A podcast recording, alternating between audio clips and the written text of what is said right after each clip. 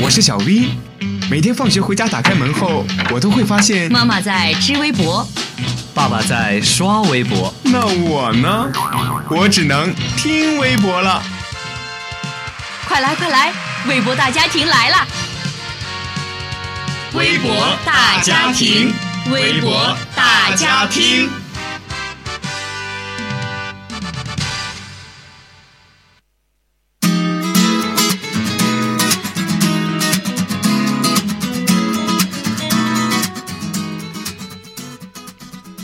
听众朋友们，大家好！又到了每周五与大家准时相约的微博大家听的时间了，我是农志雄。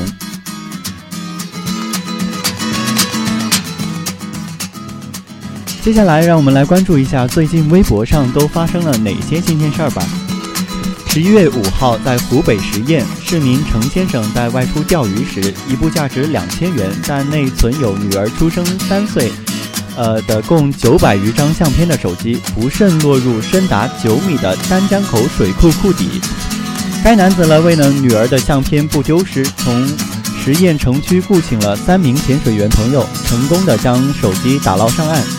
尽管呢未花打捞费，但程先生呢还是花费了近千元。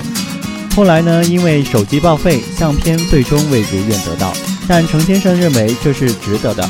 他说：“想想手机里那些照片上孩子天真的笑脸，他还是愿意试着打捞一下，就当是一次特殊的经历吧。”在这里呢，大熊要给大家一个建议：建议大家平时养成把照片存云盘的习惯，毕竟没有什么和照片一样能留住我们身边的时光了。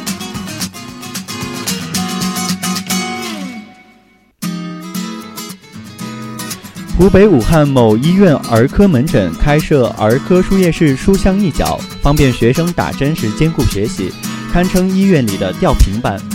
光谷一所小学五年级女生静静呢，就因为感冒，这几天呢，每天放学后都要到医院来打吊针。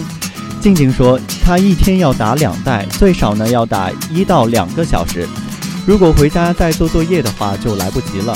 他每天的语文、数学和英语三科都有家庭作业，如果不完成的话，就赶不上学习进度了，只好在医院里边打针边做作业。他还说呀，以前在这里做作业可不方便了，没有桌子，只能把书包搁在椅子扶手上当垫子，现在就好多了。他表示自己很开心。该院的儿科护士长梁敏就介绍。儿科输液的孩子年龄层次不一样，像静静这样学习压力比较大，可能只能带病做作业了。武汉市第三医院光谷院区儿科主任边俊梅说：“他们这么做呀，还是响应了家长的需求。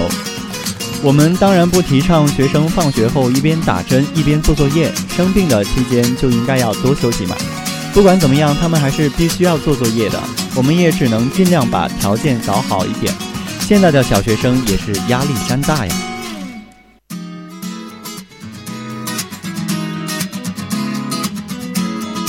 相信很多的同学啊，最近都在微博上看到这样的一条新闻。据说这几天呢，杭州新农都水产市场隐秘流传着一个消息，有一个神秘的萧山男子到市场买四两一个的大闸蟹，每次呢都买上万斤。每次呢都会装车运走，然后倒入钱塘江放生。爆料的摊主说，该神秘男子呀已经连续在市场购买了十多天的大闸蟹了。他说，中间该男子间断过几天，但十七日下午又来了，买了一万斤左右。每天四五千斤的大闸蟹几乎固定投放在钱塘江的一个江面，是否合适呢？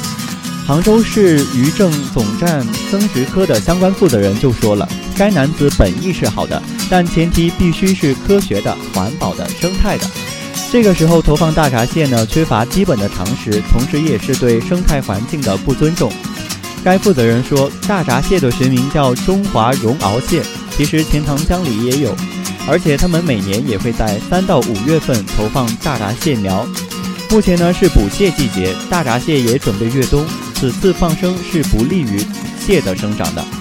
确实啊，这就告诉我们，放生也不是想放就放的呀。我们很难判定某一次放生就会直接导致严重的后果，但长远如此的话，势必就会对水环境造成难以逆转的灾灾难。